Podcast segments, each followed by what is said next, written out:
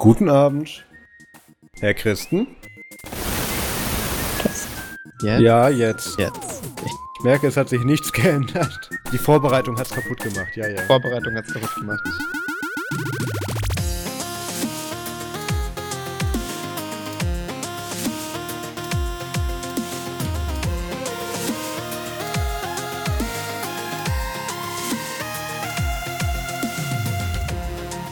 Hallo und herzlich willkommen zum Nerdsum Podcast Folge 32. Wir haben heute den 21. Juli 2018 und mal wieder mit dabei, man könnte es gar nicht glauben, es gibt ihn noch, ist der Max. Hallo und der Marius. Guten Abend. Ähm, mir wurde auch letztens erzählt, dass es ganz toll ist, dass ich immer guten Abend sage, wenn sich das dann Leute morgens in der Bahn anhören. Ähm, allein für die Leute werde ich weiterhin guten Abend sagen. Ist ähm, denn nicht eine zeitlose Beschreibung, sowas wie Hey, Hi, Hallo, hm. Hallo jetzt gerade? Oder wie, wie der Typ aus ähm, aus die Truman Show sagt. Guten Morgen, guten Mittag und äh, gute Nacht. Ich merke schon, wir steigen gleich richtig rein. Ich wollte eigentlich sagen, dass ich mich freue, dass du mal wieder mit dabei bist, weil wir haben uns ja irgendwie zwei Wochen nicht gehört. Ja, ich freue mich auch, nach zwei Wochen wieder mal ähm, aus, ähm, aus dem Handybildschirm herauszugucken, auf dem die PDFs meiner Vorlesungen durchscrollen. Ah ja, das der der Vorteil von Leitmedien. Nee, warum hast du keinen Laptop? Ähm, das ist äh, tatsächlich ganz cool. Wenn, kennst du diese, diese Handyhalter, äh, ja. die, die, die, die Handys halten können? Und das geht ja mit Laptops ja. leider nicht. Und ich finde oh, das ja. eigentlich super angenehm, einfach so auf dem Bett zu flacken und äh, direkt nach oben zu schauen und einfach äh, Stück für Stück sich äh, das Zeug durchzuziehen. Du, ich habe mir extra für die Prüfungsphase einen Beamer besorgt, um das so zu machen. Sehr krank. Ja. Ähm, aber gut, ich, ich merke schon, dass die Woche produktiv genutzt. Was hast du noch so gemacht? Also ich, ich glaube, abseits davon äh, eher weniger. Das könnte an meiner zuvor mangelnden Vorbereitung liegen. Was? Aber. Habe ich dich etwa vom Lernen abgehalten über die na, letzten, keine Ahnung, zwei Jahre? Das, also ich meine, wenn ich, wenn ich das auf dich schieben dürfte, das wäre schon gut. Ich bin an allem schuld, wenn man dem Internet glaubt, mach ruhig. Also der Marius ist ja, wie ihr alle wisst, daran schuld, dass mhm. ich äh, mich nicht vorbereitet habe, richtig mhm. auf die Prüfungen. Ich schreibe das auch immer unten dran. Also unter meinem Namen steht dann, wenn, wenn ich durchgefallen bin. In Kursiv Max ist schon, äh, Marius ist schuld. Marius. ja. Und äh, ja, also recht viel, recht viel mehr ist nicht passiert, aber was gibt's Schöneres, ne? Was ist, ist denn bei dein, dir so vorgefallen? Warte mal, ist, war das jetzt schon dein hatte Spaß mit Zahlen? Ja, ja. Also, Weil du hast irgendwie gar nichts von Zahlen erzählt. Ich versuche so, dem sorry, zu folgen. Ich, ich, dachte, ich dachte, es ist implizit da doch dass ich hier Informatik studiere ähm, und Informatik offensichtlich einfach nur ähm, das, das Rechnen, was Computer später eh für dich ausrechnen können, ist, ähm, mache ich halt in den letzten zwei Wochen eigentlich große, große mathematische, logische Sprünge, schaue mir diskrete Strukturen an und Statistik natürlich. Das, das ist halt, so sehr interessiert es mich dann doch nicht. es, ist wirklich, es ist wirklich faszinierend, kann ich jedem nur mal empfehlen, oh wenn man mal wissen möchte, was der Computer eigentlich erleidet, wenn man ihn anschaltet. Ähm, da hätten wir ja zweimal fast eine Podcast-Folge von gemacht, ne? aber gut, da. Ja, aber man Simon rennt uns nicht weg. Also, genau, man kann das auch studieren gehen. Ja, ähm, ich glaube, oh Gott, das, das, eskaliert hier schon wieder in den ersten zwei Minuten. Okay, aber, aber also, Marius, was hast du ja, denn so erlebt? Danke, lieber Max. Ja, ich habe ähm, die Woche wieder in Berlin verbracht zum Arbeiten, dieses Mal ohne Lebensmittelvergiftung, das war recht angenehm. Ähm, Success. Ja, ja, ich habe ja, ich bin ja noch ein paar Wochen in Berlin, mal gucken. Ähm, dann habe ich, äh, habe ich ja in der letzten Folge auch schon erzählt, ähm, wie mir im Zug auf der Rückfahrt von Berlin nach Stuttgart dann einer in den Laptop gefallen ist und mir das MacBook geschrottet hat. Ähm, ich habe dann schon scheiße, ne? Ja, hast du den Teil noch gehört in ja. der letzten Folge? Genau. Ja, ich habe dann, ich hatte auch heute oder nicht, ich hatte gestern dann auch mit, mit der Versicherung von den Menschen da einen Call, die, die haben sich da irgendwie versucht anzustellen und ich habe dann so die die berühmten Worte wie Anwalt und äh, Arbeitsaufwandsersatz dann gesagt und dann ging das ganz schnell. ähm, ja, ich, ich würde die viel lieber auf den, auf, auf den Zeitaufwand, der mir jetzt hier verloren geht, verklagen, beziehungsweise äh, äh, versichern lassen, weil äh, das ist weitaus mehr als die 350 Euro, die ich für das MacBook bezahlt habe. Aber ähm, Mal schauen, das entwickelt sich gerade. Nur zum wird berichten. Ähm, dann äh, habe ich dann versucht, aus Mangel eines Laptops dann den Tablet-Only-Lifestyle zu leben in, in Form eines iPads. Und, ähm, und? Ja, das hat, äh, ich glaube, knapp zehn Stunden funktioniert und dann bin ich in den Cyberport gegangen und habe mir ein MacBook Air gekauft. Echt? Äh, wo, woran ähm, ist das gescheitert?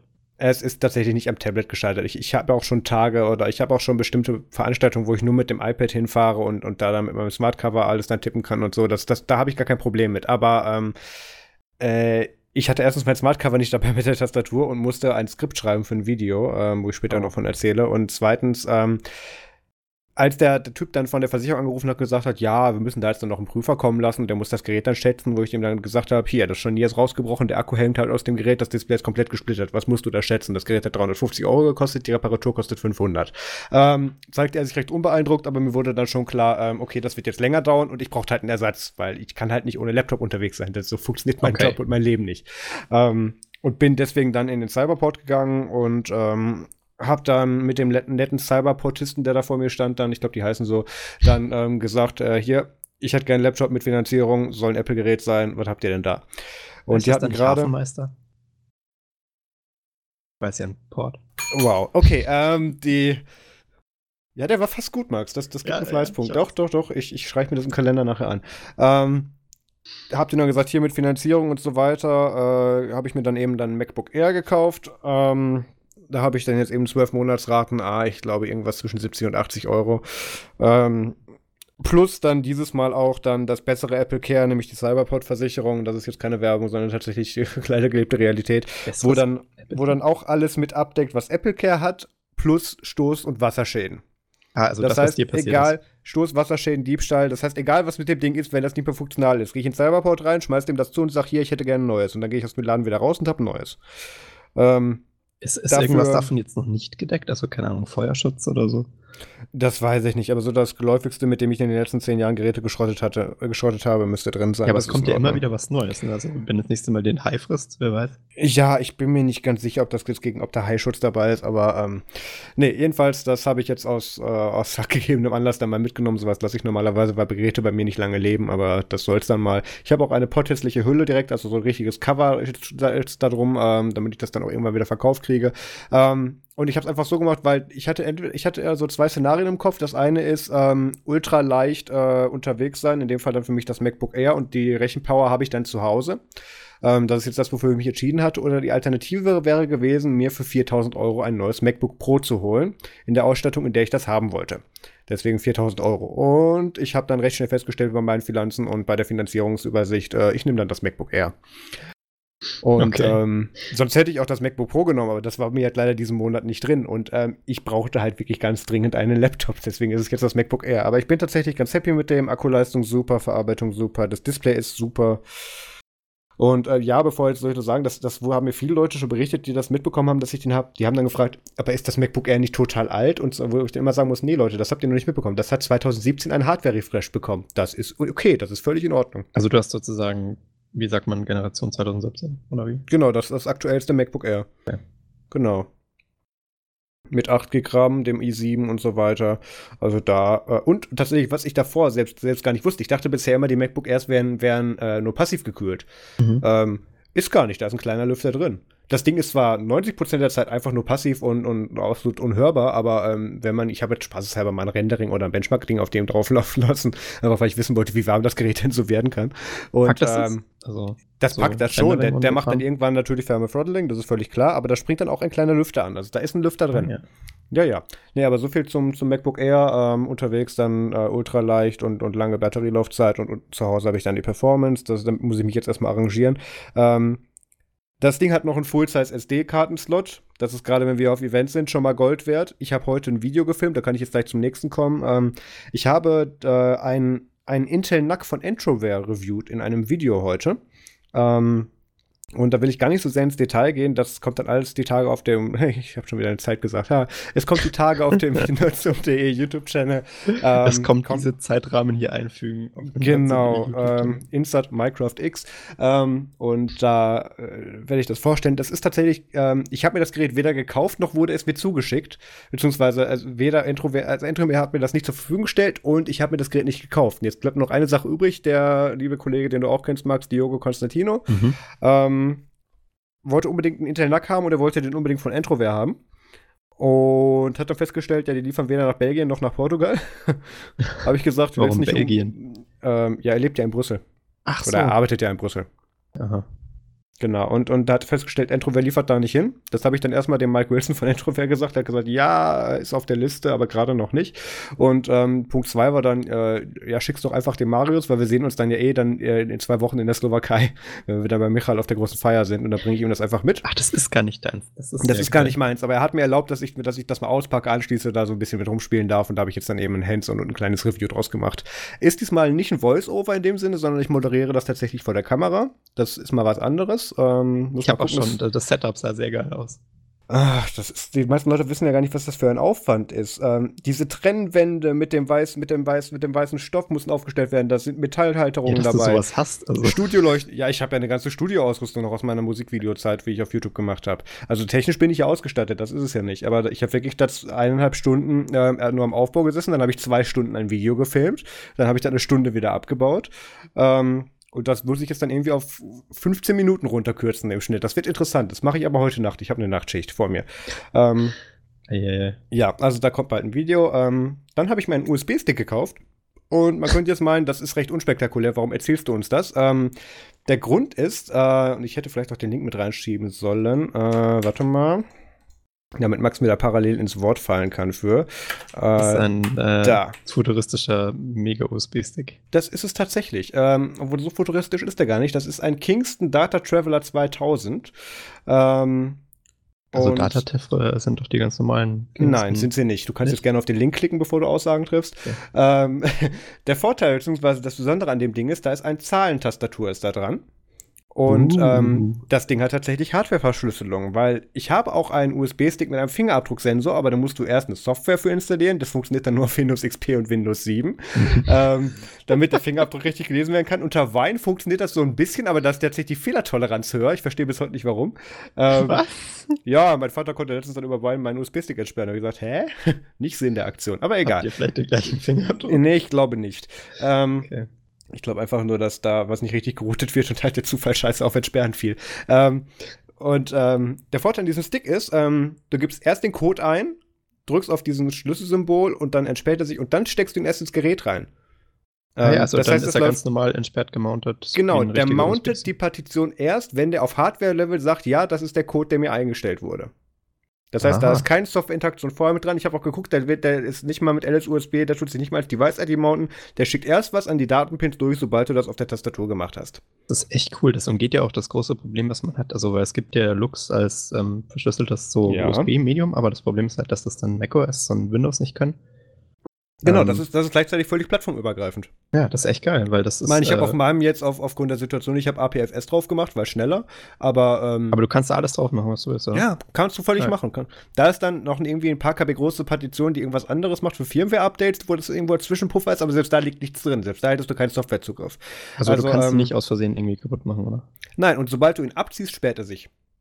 Oh, cool. Also das ist tatsächlich drüber, da kann man jetzt natürlich, klar, du kannst jetzt an die Platine drangehen, kannst den und den Chip umgehen. Ich weiß auch genau, dass es da auf Reddit einen bestimmten Thread gibt, wo du genau weißt, den und den Chip musst du umlöten mhm. und, und dann da machen, damit du dann da zumindest an, das, an die Firmware drankommst zu flashen und so. Ähm, ist mir alles bekannt, aber ähm, in der Zeit habe ich die Passwörter und so weiter, was ich da drin gespeichert habe, geändert, wenn ich mitgekriegt habe, dass der weg ist. Also das ist nochmal so ein zusätzliches Level Sicherheit, finde ich ganz toll, habe ich mir gekauft.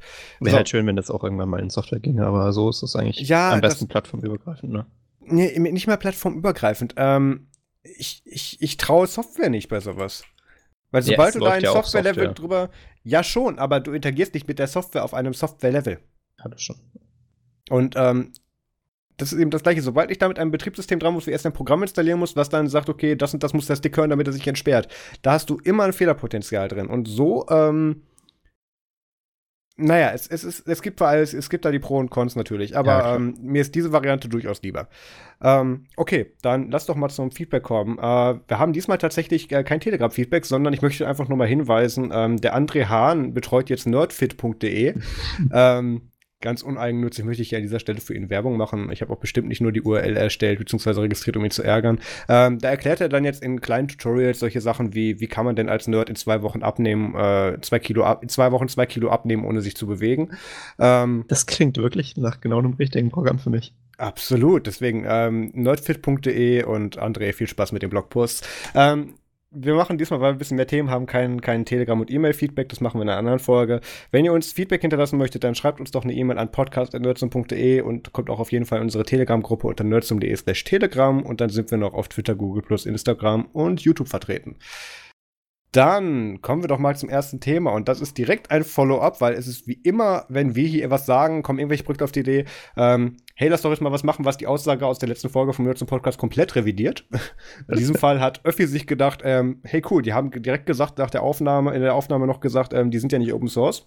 Und ähm, schwupps, als wir Stop Recording gedrückt haben oder so, kamen die dann auf die Idee, hey, lass doch mal Open Source werden und jetzt ist Öffi Open Source. Und äh, Max, du hast dich da, glaube ich, ein bisschen zu eingelesen. Ja, also ich, äh, ich, ich finde es ja total cool, dass das, dass das so, ein, äh, so eine Art Follow-up-Story wird, weil äh, mhm. der, der Verlauf der Geschichte ist ja, ist ja legendär. Also nachdem ähm, die App da aus dem Play Store gebannt wurde, ähm, gab es ja ähm, für eine Zeit im, als, als Third-Party-Repo in F-Droid.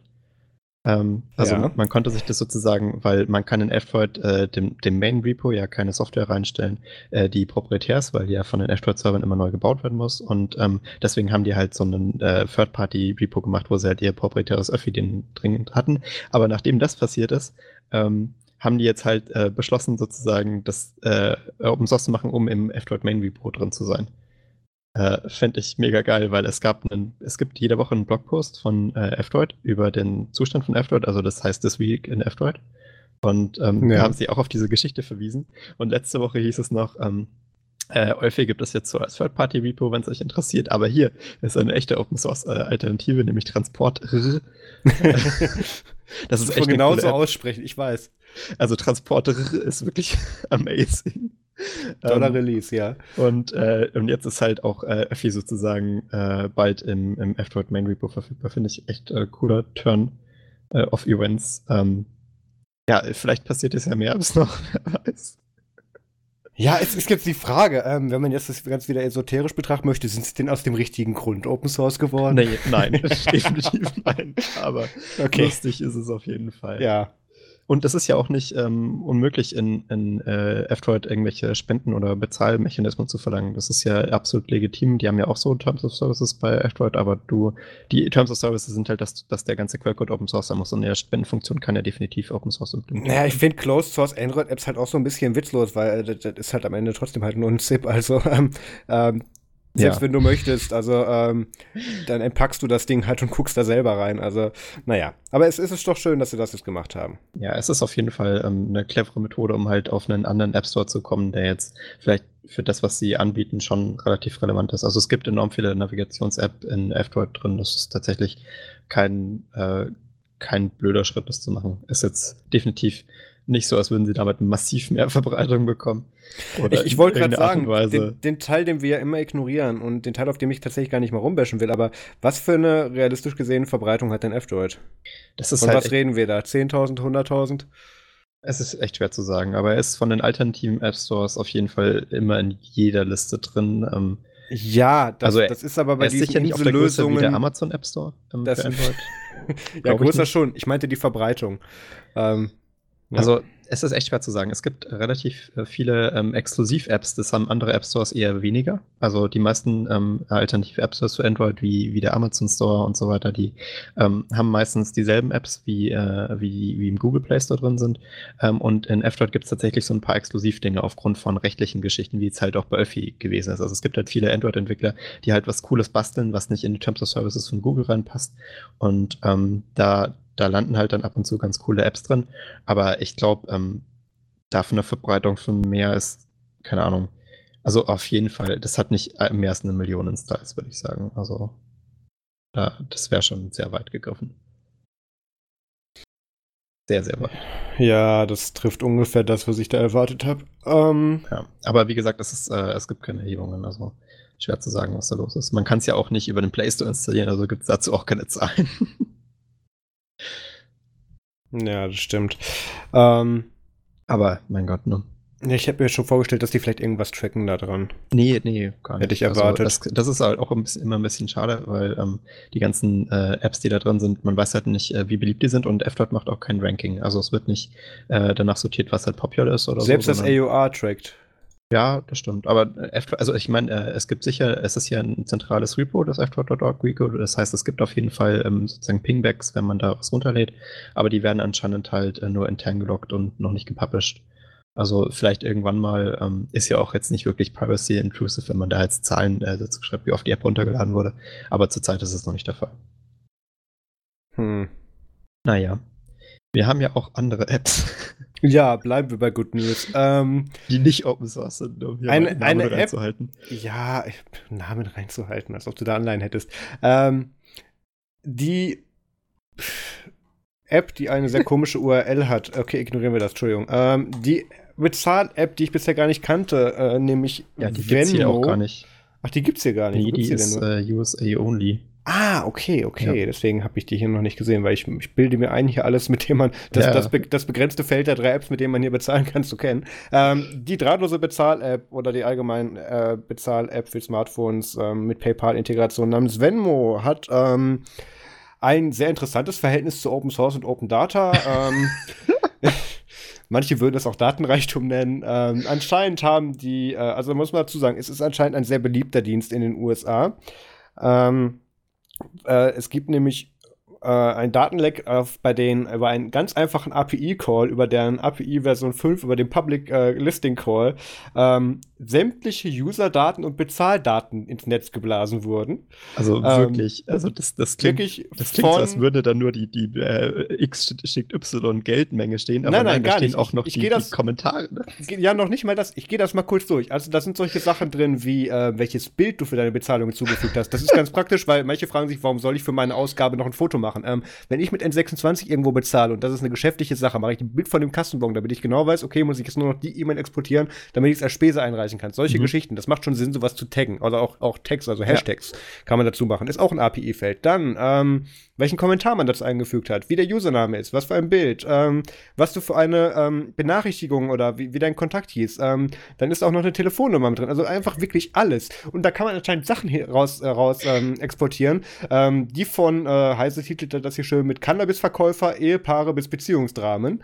Ähm, es ist soll einfach wohl, wunderschön. Soll wohl, es ist super. Ähm, ich hatte da sehr viel Spaß. Ich habe auch die API immer ein bisschen gecallt. Die haben sie leider mittlerweile ein bisschen zugemacht, aber äh, immer noch. Naja, also ich der meine, erste, zu viel. Der erste Schritt von Venmo war ja wirklich legendärerweise die Dokumentation dicht zu machen für die API. Ja, klar. aber nicht die API selber. Ich ähm, meine, der String venmo.com slash API und dann slash Version 5 ist jetzt nicht so schwer rauszukriegen. Nein. Ähm, und vor allem, ich glaube, selbst ab slash API wurdest du richtig umgeleitet, von daher. ähm, send da einen Curl hin und guck mal, was antwortet. Ähm, ja, ah, ist nett. Ähm, vielleicht können die ja jetzt auch in F-Droid. also ich, äh, ich, ich stelle mir das, ich stelle mir das wirklich schwer vor. Ähm, das, das ist, das ist einfach so ein legendärer Fuck-up, weil äh, die, die App hat halt äh, das, äh, den, wenn du die Einstellung geändert hast äh, für die App, es gab so Privacy-Settings innerhalb der App, ähm, die, äh, die, die du halt nicht default waren. Die nicht default waren, ja, da hätte man äh, mehrere dieser Anfragen sozusagen denyen können. Ähm, äh, aber die waren halt standardmäßig an und das heißt halt auch, äh, diese 18 Millionen Nutzer, glaube ich, sind es, ähm, der App in den USA, äh, hatten halt auch größtenteils diese Einstellung. Und ähm, aus den Daten, die man, die man daraus äh, gesammelt hat, also ich glaube, es waren ähm, 200, äh, 207 Millionen Datensätze, also Transaktionen, die man da rausfiltern konnte. Ähm, die konnte man halt äh, jetzt wirklich äh, alle zuordnen, äh, schöne Stories rausbasteln und ich, ich kann mir vorstellen, dass die, dass die App-Nutzer jetzt gerade nicht besonders begeistert sind. Also, nee, glaube ich auch nicht, weil. Ich frage mich ähm, ja, ähm, es, Ich frage mich, wer auf die Idee kommt, zu sagen, hey cool, wir machen eine API, lass da alle User-Daten und Transaktionen reinmachen. Ja. Sachen, die du eigentlich über eine API nicht anzapfen solltest. Hä? Ja, und das Schlimme ist ja, die, die sehen sich ja auch so ein bisschen als Social Network, ne? Also, ja, ähm, das spätestens jetzt, ja. Ja, das war ja deren, deren, deren Gag so an der Geschichte und deswegen waren ja auch diese Privacy-Daten so auf, hey, äh, wir teilen alles und du siehst halt von jedem, was er wie viel überwiesen hat und so Kram. Aber dass halt das Ganze auch so ausgenutzt werden kann, ohne, ähm, ohne Login von außen. Und ich sag mal so, innerhalb von deren App-Ökosystem mit dir bekannten Kontakten, wo genau, die ja, herkommen und gefiltert werden, finde ich das immer noch nicht gut, aber könnte ich schon eher nachvollziehen. Aber das, äh, ah, sorry. Einfach schön. Es also. gibt auch eine schöne Website, die heißt publicbydefault.fui. Ähm, und äh, da gibt es anscheinend Venmo-Stories ähm, von 2017, wo du wirklich alles durchlesen kannst. Und ich scroll mal kurz hin. Die haben auch irgendwo schöne Beispiele. Meet the Humans of Venue, genau. Ähm, The Corn Dealer. Und dann ähm, gibt es da so Stories zu. Warte mal, es gibt da noch viel bessere. Ähm, wo man dann eben solche. die Hälfte dieser Worte darf ich in diesem Format nicht sagen. Ähm, Sachen äh, überwiesen werden und äh, Stories und Kommentare geteilt werden, da kann man sich mal so durchklicken, mit was hat denn wer wann gekauft. Ähm, der hatte zum Beispiel 8026 Transaktionen in 2017 und ähm, ja, es ist, es ist toll. Also wenn man Nachmittag Zeit hat, es lohnt sich. Ja, es ist auch ähm, einfach schön, einfach mal historisch durchzusehen, was diese Leute so getan haben in den letzten Jahren. Ja. Es ist, es ist äh, glorreich. Ich habe bis jetzt auch noch nicht äh, gehört, dass sie, dass sie angezeigt wurden wegen dieser Geschichte. Ähm, das ist in den USA ein bisschen äh, schwieriger, ähm, weil da gibt es nicht. Also äh, da fällt mir jetzt gerade eigentlich auch nicht rein, über welchen Winkel sie gehen können. Ich bin mir Class sicher. Action Suit. Ja, wahrscheinlich. Ich glaube aber, das ist höchstwahrscheinlich das Einzige. Also in Europa ja. könnte man jetzt halt die DSGVO rausziehen und sagen, ey Bitches, was soll der Scheiß? Ja. Ähm, das, äh, das, ja, aber das, das ist jetzt halt in dem Fall nicht möglich, weil sie keine Nutzer außerhalb der USA hatten. Also da kann man jetzt auch keinen rechtlichen Winkel drüber spielen. Ja, ja, ja, ja, ja. Es war aber doch trotzdem möglich, die außerhalb der USA zu nutzen, diese App. Die API konnte man nutzen außerhalb der USA, weil der Security Researcher das rausgefunden hat, saß in Berlin. Ach, also aber nicht die App. Nicht die App, nein. Okay, also dann habe ich das falsch äh, gelesen. Ist, ist USA only, Gott sei Dank. Schade. Na gut. ah, ich, ja, Gott sei Dank ist, ist die hier nicht aufgeschlagen. Aber ne, ich meine, vielleicht wäre es äh, für die ganzen anderen Kunden in den USA jetzt besser, wenn sie hier auch gewesen wäre, weil dann hätten zumindest die europäischen Kunden klagen können und der Laden wäre jetzt vielleicht nicht gemacht worden. Aber so, glaube ich, ja. sieht es eher nicht danach aus. Wir werden es sehen. Also bleiben wir bei europäischen Kunden und bleiben wir bei Verklagen und bleiben wir bei Apps und bei Bezahlungen. Äh, Max, ich glaube, das Thema kannst du anmoderieren. Warte, du meinst, oh, ja, Bezahlungen äh, für, für großartige Strafgebühren. Ja, ich frage mich, bestimmt ob sie gar nicht, Google Pay. Die bestimmt, die bestimmt nichts mit PR zu tun hatten. Ähm, ja, mach mal. Google musste Geld bezahlen. Ja, Manche also, haben es vielleicht mitbekommen. Wenn ihr euch erinnert, äh, vor zwei Jahren, äh, na Quatsch, von einem Jahr, glaube ich, mhm. war mhm. das letzte Mal, wo die EU-Kommission eine Milliardenstrafe verhängt hat. Ähm, das waren 2,1 Milliarden äh, gegen eine Firma namens Google Incorporated. Äh, und äh, jetzt hat die EU-Kommission wieder zugeschlagen, wieder gegen dieselbe Firma. Nein. Äh, witzigerweise und diesmal mit 4,3 Milliarden Euro. Also wir sehen, eine gewisse Preissteigerung ist da. Höchstwahrscheinlich, weil jetzt äh, die neue Datenschutzreform und so Kram gilt, dass, dass man das daran, daran ausrichten kann, aber damit hat es eigentlich nichts zu tun. Ähm, es ist der schon seit langem andauernde Investigationsprozess der EU-Kommission anscheinend zu einem Ende gekommen. Äh, es ging darum, dass ähm, die EU-Kommission äh, den Auftrag bekommen hat, zu untersuchen, ob äh, Google seine Marktmacht, äh, die sie mit Android haben, missbraucht, um seine anderen Produkte zu pushen. Ähm, und sie sind äh, ausgehend davon, dass sie eine Strafe von 4,3 Milliarden Euro verhängt haben, wohl zum Schluss gekommen, dass das der Fall ist. ja, das könnte man so interpretieren, also glaube ich. Ich sehe das mal als Ja. Ähm, äh, genau, und äh, die, die Folgen dieses, äh, dieses Entschlusses sind jetzt äh, unter anderem halt, dass Google aufgefordert wird, äh, diese, diese Strafe zu zahlen. Das ist natürlich noch nicht final, also Google legt jetzt auch äh, Widerspruch ein nachvollziehbarerweise. Also 4,3 Milliarden zahle ich jetzt auch nicht, bevor ich nicht alle Möglichkeiten ausgeschöpft habe. Ähm, also wir werden sehen, ob das jetzt auch wirklich äh, bei diesem Verb bleibt. Ähm, aber äh, nichtsdestotrotz äh, wird Google dazu aufgefordert, die Praxisen, die Praxi, Prax, die die, äh, die Handlungen, die sie, ja. Äh, die Handlungen, die sie, die sie äh, zu, der, zu dieser Strafe getrieben haben, einzustellen. Also unter anderem, ähm, dass äh, Hersteller, die äh, Android äh, auf ihren Geräten vertreiben wollen, hat dazu gezwungen werden, Chrome und äh, die Google-Suche im Webbrowser äh, vorzuinstallieren, halt äh, jetzt nicht mehr dazu gezwungen werden. Das ist zumindest die Idee. Mal gucken, wie Google darauf reagiert. Es gibt einen 90-Tage-Rahmen, in dem sie sich jetzt halt so dazu Stellung, ähm, ja, Stellung nehmen können. Ähm, äh, ja, es ist, es ist, es ist schon krass. Also es gibt ja auch die, äh, diese, diese, diese wie sagt man, die Google Play Services, ähm, die, äh, die an die Händler verkauft wurden sozusagen, also dass sie die vorinstallieren können. Äh, und da gab es ja dann auch von, von Google so eine Art Bonus, wenn man äh, bestimmte äh, Voreinstellungen getroffen hat. Das dürfen sie jetzt anscheinend auch nicht mehr. Ähm, und außerdem dürfen, äh, dürfen sie die Hersteller äh, nicht mehr ähm, an der Nutzung von Android Forks hindern. Also, das finde ich, das finde ich wiederum richtig, dass sie das nicht dürfen sollen. Also dass, ja. dass, ähm, also dass die, sie sollen nicht die Vertreiber daran hindern, sowas zu tun. So meine ich das. Das finde ich wiederum richtig. Ansonsten bin ich dann neoliberal wie immer zu eingestellt und finde, dass es Googles gutes Recht ist, mit ihrem Produkt zu tun, was sie eigentlich wollen. Ähm, Wenn es dann aber wiederum Verbreitung und Dritthersteller gibt, wie gerade gesagt, dann finde ich das natürlich nicht okay. Aber dass jetzt wie so speziell dafür eben ähm, dann eben nicht verurteilt, aber eben dann befunden wurde, dass die nicht den Google Chrome und die Google Search auf standardmäßig mit, mitver mitverteilen äh, dürfen, ähm, finde ich, fällt bei mir unter Kategorie, das ist deren Spielzeug, dann dürfen die auch die Regeln dafür festlegen. Aber das. Äh naja, rein technisch gesehen ist Android ja äh, nicht deren Spielzeug. Also es ist ja ein Open Source Projekt, das sie halt größtenteils sponsoren. Ja, es ist deren gebrandetes Spielzeug und Leute kaufen das und lizenzieren das von denen. Von daher fällt für mich das schon sehr unter deren Spielzeug. Ja, also wie gesagt, es, ist, äh, es, es, es bleibt jetzt halt zu sehen, ähm, wie, wie die ganze Sache ausgeht. Also, weil diese ja. 4,3 Milliarden sind auf jeden Fall eine Ansage, eine richtig krasse auch. Ja, ähm, sagen wir es mal so, das, das tut Google immer noch nicht weh.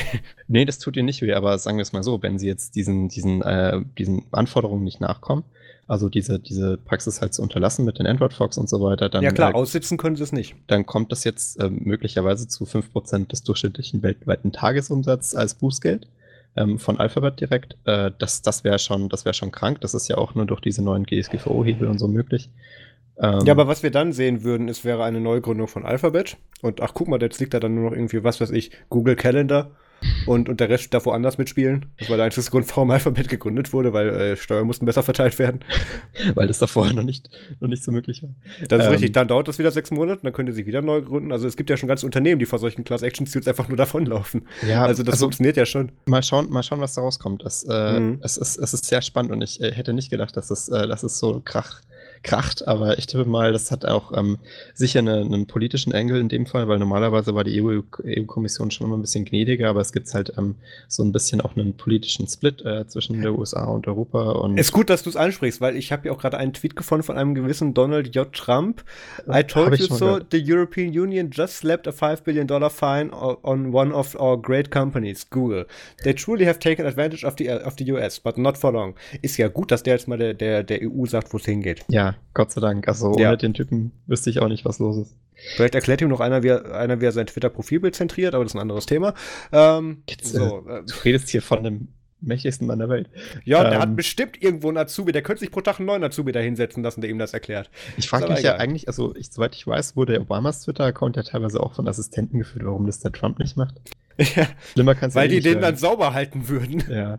Deswegen, ja, okay. er gibt ja auch sein Handy nicht, aber er nutzt ja immer noch sein Privattelefon, obwohl sie ihm alle sagen, ey, Donald, nein, du hast da sowas unterschrieben mit gesagt, Leute im Weißen Haus müssen das und das nehmen. Mach du das doch vielleicht auch so als Oberaffe? Nee, will er nicht. Ähm, ja. Äh, Jedenfalls zurück, haben wir. zum Thema, sorry. Genau. Äh, das, wir haben auch extra, äh, gerade gut, dass du gerade USA angesprochen hast, wir haben natürlich auch noch eine alternative Quelle, nämlich Fox News zu angesprochen, wo tatsächlich mehr auf der EU rumgebasht wird als auf dem Thema selber. Ähm, ja, ja. Das fand ich sehr interessant. Nachvollziehbarerweise, ne? Da ja. sind wir jetzt nicht besonders äh, erfreut. Müssen wir dann jetzt eigentlich demnächst auch noch Russia Today verlinken? Ähm, ich würde sagen, ja, so um, um Gibt's die noch? Ich höre von also, denen gar nichts mehr. Ja, doch, die gibt's noch. Die haben auch sicher was dazu. Ich meine, dann könnten wir sozusagen alle Facetten abbilden.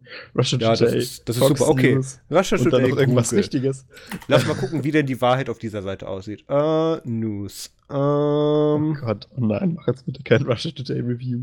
Ähm, ich muss so viel scrollen, warte mal. Ähm, Cool, pro Tag Google-Bashing-Artikel. Okay, das machen wir, glaube ich, meine einzelne eigene Folge zu. Ich muss jetzt meinen Browserverlauf löschen. Ähm, ja, okay.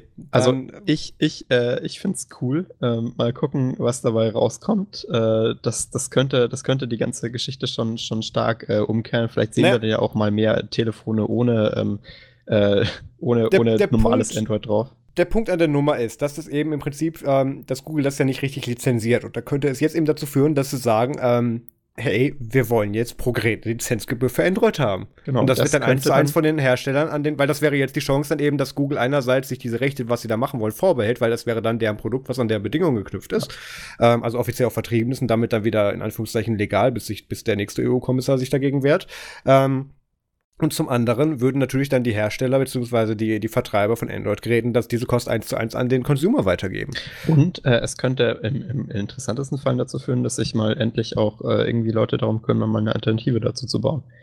Das ähm, ist jetzt wiederum die Frage, weil so ein Marktchange dauert zehn Jahre. Ja, mindestens. Und ähm, aber die nächsten drei Jahre sind bei allen großen Anwendern bereits vorkonzipiert. Trotzdem, also ich glaube, ähm, äh, Samsung hat ja schon ewig lang dieses komische Tizen am Kochen. Das wird sicher nicht irgendwo hinführen. Ja, also, manche sagen, sie haben sich nur Tizen gekauft, um es klein zu halten, weil es wird nachweislich wird daran nichts mehr Großartiges gemacht, ja. obwohl der Bedarf und die Nachfrage dazu besteht. Sie halten es sich nur klein, aber klar, Tizen, das haben wir auch schon damals bei Ubuntu Fun gesagt, ähm, das haben sie sich natürlich als Alternative geholt, falls sie mal von Google weg wollen. Richtig, und also ich frage mich halt, ob jetzt der, wenn, wenn äh, Google sich entscheidet, daraus jetzt ein richtig lizenziertes Produkt zu machen und so Kram, wo sie dann diese ganzen Späßchen treiben dürften mit dem ja. Suchmaschine vorinstallieren und dem ganzen Bullshit.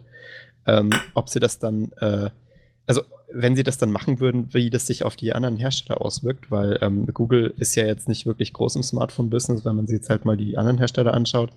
Ähm, die haben zwar Geräte, die sie, die sie direkt verkaufen, aber das ist jetzt sicher nicht der größte Marktanteil. Also da sind sie jetzt nicht wirklich dominant. Sie bieten halt nur die Software an, die dominant ist.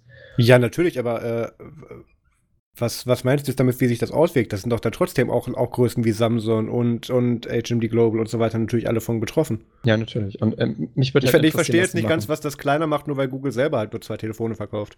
Naja, also sagen wir es mal so, ähm, es gibt äh, mehr Leute, die, äh, die Google, äh, die, die nicht Google sind, die Geräte verkaufen, als es Google gibt, das Geräte verkauft.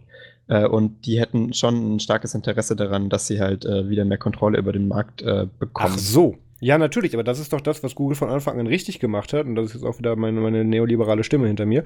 Ähm, sie haben sich ja nicht nur die Verbreitung, den Support und die, ähm, und, und die Bereitstellung der Software gekauft, sondern auch gleichzeitig noch ein Öko Ökosystem, ähm, aus dem die Welt in den nächsten zehn Jahren nicht rauskommt. Ja. Also, weil ähm, das, wir haben es gesehen, wir haben es mit Mozilla, also Firefox alles gesehen, wir haben es mit was auch immer auf dem OpenMoko lief. Ähm, wir haben es mit dem äh, Ubuntu Phone gesehen, wir sehen es mit Sailfish, obwohl es da ein bisschen spezieller ist. Wir sehen es mit Tyson und ähm, da, da, wird's kein, da wird es keinen Umschwung geben in dem Sinne, weil der, der weltweite Markt schwingt mal nicht eben um. Da ist es schon wahrscheinlicher, dass sich der asiatische Markt mal eben wandelt, weil die da drüben ihr komplett eigenes Süppchen kochen, kochen können in dem Fall.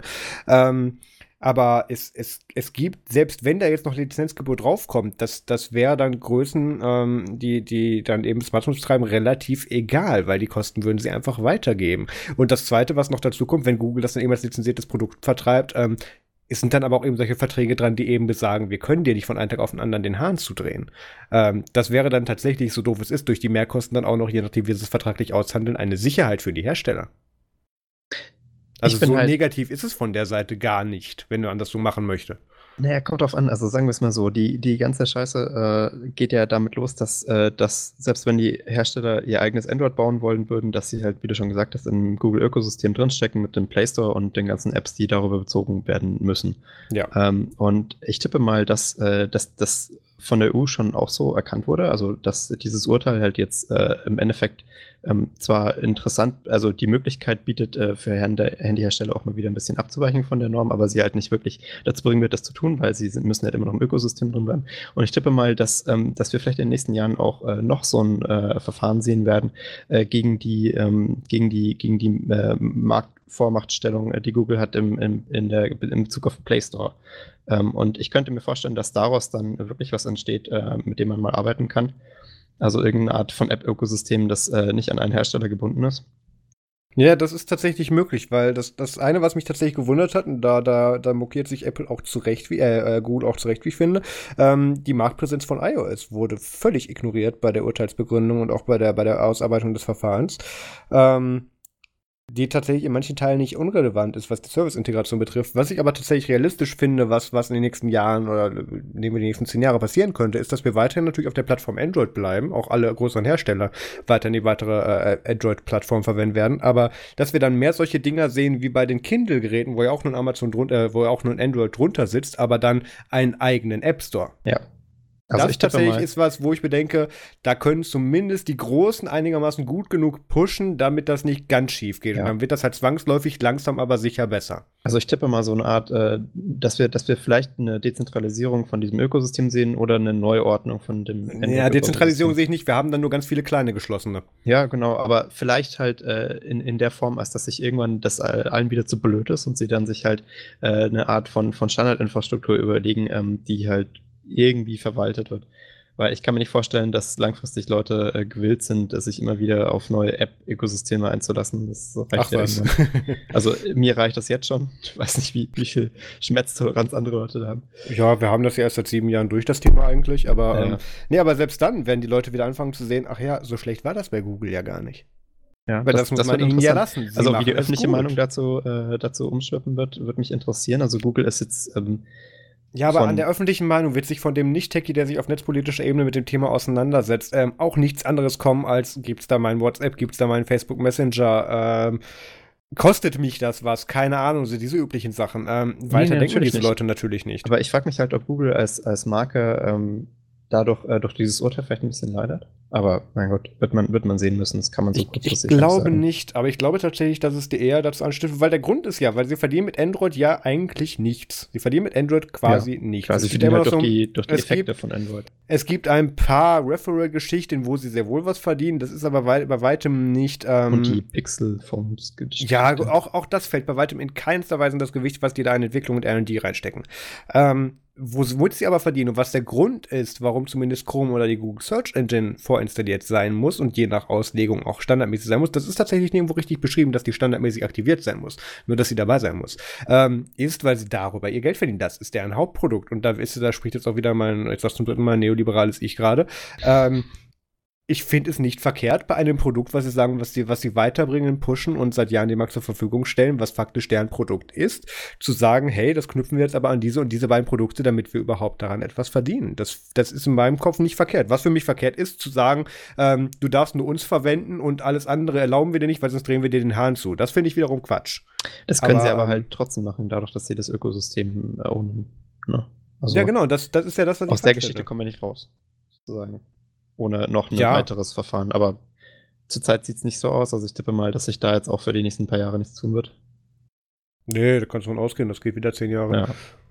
Aber naja, wir haben ja, wir haben ja noch ganz andere Probleme. Ja, genau. Ähm, ich weiß nicht, ob, ob, ob, ich den Spruch ins Prä-Intro geschnitten habe, aber ähm, äh, es gab mal so ein, ähm, einen schönen Leitsatz, so äh, nachdem wir erfolgreich zwei Kriege nicht gewonnen haben, ähm, von deutschem Boden darf nie wieder eine Gefahr ausgehen da hat sich jetzt die deutsche Bundesregierung draus, draus gedacht, ähm, ja, von Gefahr und Krieg hat ja eigentlich keiner was gesagt, aber wie wäre es denn, wenn wir eine KI aus Deutschland an die Weltspitze bringen würden? Ja, also das Weltspitze finde ich. What could Kontext possibly go gut. wrong? ne, also ja. vielleicht, vielleicht KI Hitler, wer weiß.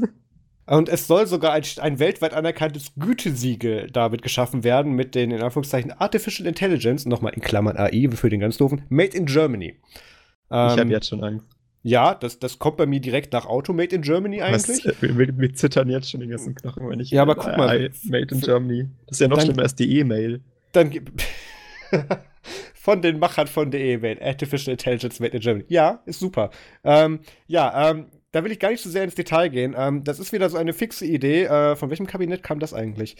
Äh, das ist erst eine Enquete-Kommission, soweit ich weiß. Ah, okay, ja, ich, ich hätte schwören können, da hätte der Spar noch wieder Langeweile ja, gehabt. Ja, der. Und was machst du? Ja, Gesundheit, okay. Ähm, ja, der. Ähm, Aber es kommt größtenteils aus der Unionsecke. Ja, gut, das sind, das sind ja nur Details, mit denen man sich nicht aufhalten muss. Das müssen dann ja eh andere machen. Ähm, also, es, der Plan ist, ähm, weil man sich jetzt so gedacht hatte, ähm, man möchte jetzt ja auch gerne mit den amerikanischen und asiatischen Firmen in dem Bereich konkurrieren können und ignoriert völlig den Fakt, dass wir dieser Entwicklung 10 bis 15 Jahre hinterherhinken und sagt einfach, wir können es trotzdem und deswegen machen wir jetzt eine AI.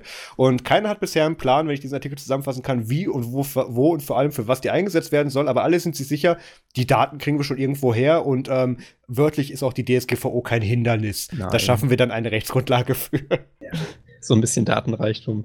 Ja, weil das, das sind ja alles schöne Metadaten, die sind ja nicht personenbezogen. Deswegen kippen wir die da rein, weil die nichts bringen. Ja, ist klar. oder smarterweise verwenden wir einfach die vom BND erhobenen Daten irgendwie an Berlin-Südkreuz oder so mit Ja, aber du musst bedenken, dann würden die endlich mal für was Produktives ja, zum Einsatz ne? kommen. Also wegen, äh, irgendwann sehen die Leute schon, alles ist mit der Terrorismusabwehr, nichts wird so. Und äh, dann, dann nehmen wir einfach die Daten, die wir da gesammelt haben und äh, schmeißen mhm. die auf die AI und bauen dann sozusagen die AI für die Welt. Also ich fahre übrigens seitdem nicht mehr durch Berlin-Südkreuz. Ähm, ja, kann ich. Seit dieser Geschichte, dass, dass, äh, Das wurde nämlich echt, echt strange, weil ich habe schon geguckt und habe dann eben die Haltestelle gesehen und habe gedacht, habe schon geguckt, wo sind Kameras und bin dann noch eins weitergefahren und dann mit der Tram zurück. Ähm, das äh, mit dem Bus weiter. Nee, das war mir ein bisschen krass. Nee, aber ich habe mir schon gedacht, wenn wir jetzt hier schon eben diese KI, äh, KI genau, KI unterschieben, ähm, K. Ähm, KI. KI unterschieben. Das ist doppelt falsch, weil das ist ja das englische Aussprache für das deutsche Wort. Das könnte glatt von Seehofer sein, ja. ähm, wenn wir das schon unterschieben, ähm, Mutti hat ja auch letztens so diesen schönen Spruch abgelassen mit, sie findet es ja schade und sogar äh, tatsächlich vehement unfair, dass diese ganzen Daten im Internet öffentlich zugänglich sind und dass da Unternehmen mit Geld machen können. Da bräuchten wir doch eine Steuer für. Jetzt frage ich mich, besteuern die sich dann am Ende selber? Nee, ne? Auf diese, hm. hm. Also jetzt, äh, hm. Also ist halt die Frage, Unterstellen ob eine wir mal kurz eine, wirtschaftliche Ehrlichkeit. So, darf, darf eine AI sozusagen Steuern erstellen? Dann könntet ihr sozusagen dann den, das, also da, da, muss irgendwas gebaut werden. Ich tippe mal, es ist auf jeden Fall eine AI, die gebaut werden muss, um dieses Ja, ich frage mich dann aber, ob die, ob die dann von SNR oder Finn Fischer vertrieben wird. Ich, ich, ich hoffe ja. Finn Fischer hat wenigstens technische Kompetenz, ja. Das ist mehr, als die anderen können. Also ich tippe aber, also jetzt nur so als Prognostization in die mhm. Zukunft, ähm, das Erste, was wir mit der AI überflüssig machen können, ist wohl die Bundesregierung. Äh, dann oh. geht es auch mit den, verstehst du? Weil zuerst machen wir, machen wir da eine AI hin. Dann, dann kriegen wir AI-Zentren. Genau, und ah, ich, ich sehe, die Zukunft wird großartig. Oh ja. Okay, äh, abgesehen von AIs, die wir bauen, haben wir auch noch ganz realweltliche Probleme. Ja. Äh, unter anderem, dass, dass viele äh, GitHub-Repositories sich äh, Dependencies, also Abhängigkeiten reinziehen, die äh, mit äh, Security-Vulnerabilities äh, besetzt sind. Ja. Das Problem ist äh, schon länger bekannt. es geht halt darum, dass wenn, wenn ihr ein Pro Projekt klont auf, auf GitHub und euch in dem Projekt kann man nämlich tatsächlich auch über GitHub so Dependencies deklarieren. Ähm, die werden dann zu euch rüber geklont aber die werden nicht automatisch geupdatet, weil man kennt das ja als Entwickler, sobald man irgendwie eine Dependency updatet, ist alles kaputt. Äh, und deswegen machen das die meisten Leute natürlich auch nicht. Und dementsprechend sind dann halt äh, die Projekte ähm, ja, äh, Security Vulnerability verseucht. Da gibt es jetzt ein, ein Feature von GitHub dazu, das es, äh, das es einem anzeigt, wenn ein, äh, ein ein Repository, auf dem man dependent äh, so, eine, so eine Vulnerability drin hat, dann kriegt man so eine gro große Warnmeldung mit der man dann dazu genötigt wird, doch bitte mal abzudaten.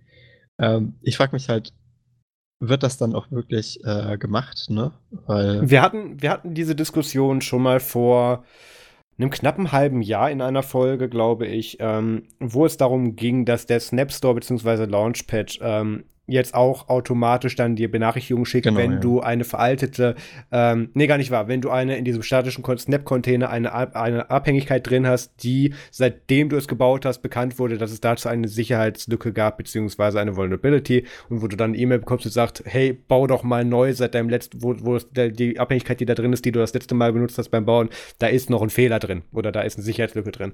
Und da haben wir unsere Meinung ja geteilt, wo du das gerne hättest, dass das automatisiert passiert wird, wo ich, wo ich gesagt habe, ähm, das ist meiner Ansicht nach keine Aufgabe des Stores und es hat Gründe und auch wenn es eine Sicherheitslücke ist, dass du bestimmte alte Abhängigkeiten so verwenden willst und so statisch haben willst, das ist einer der Features von Snap, wenn man es so nehmen möchte. Mhm. Ähm, wo ich finde, dass das nicht die Aufgabe des Stores ist, sich da einzumischen, natürlich zu informieren, das finde ich super, aber nicht da selbstständig und schon gar nicht automatisiert aktiv zu werden.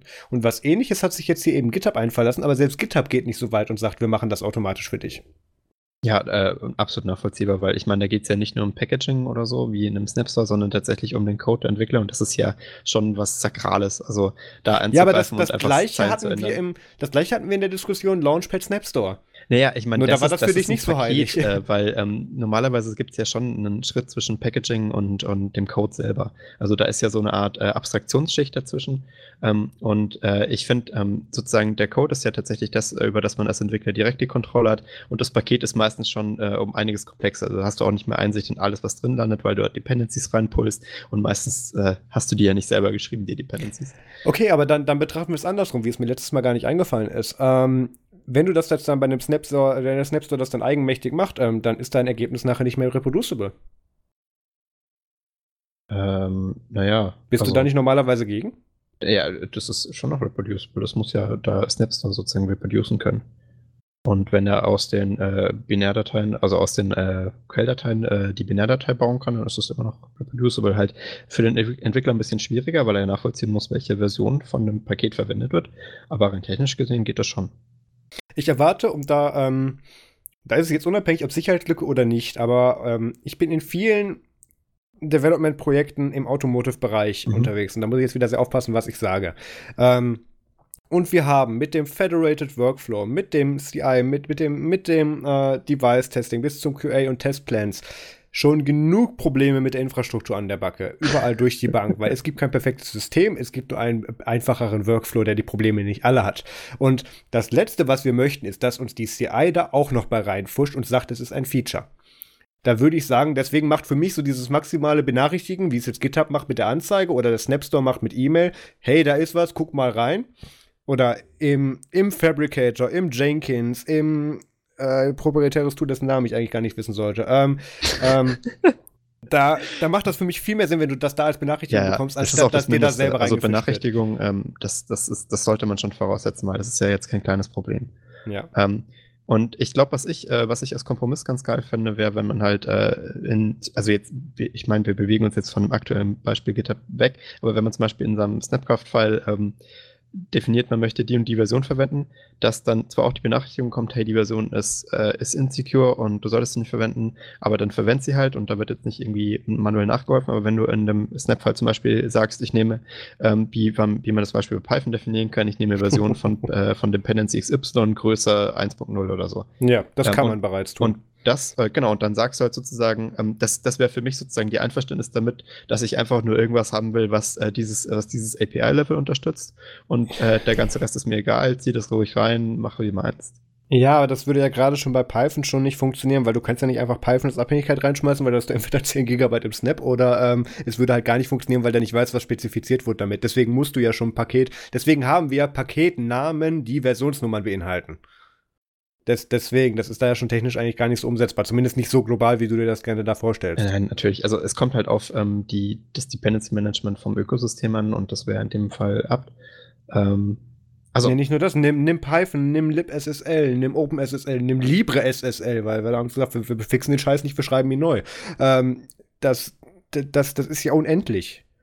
Und ich glaube nicht, dass wir es, dass es so global abzudecken ist, dass du da eben mit einer 90-prozentigen Fehlererfolgsquote äh, rausgehst.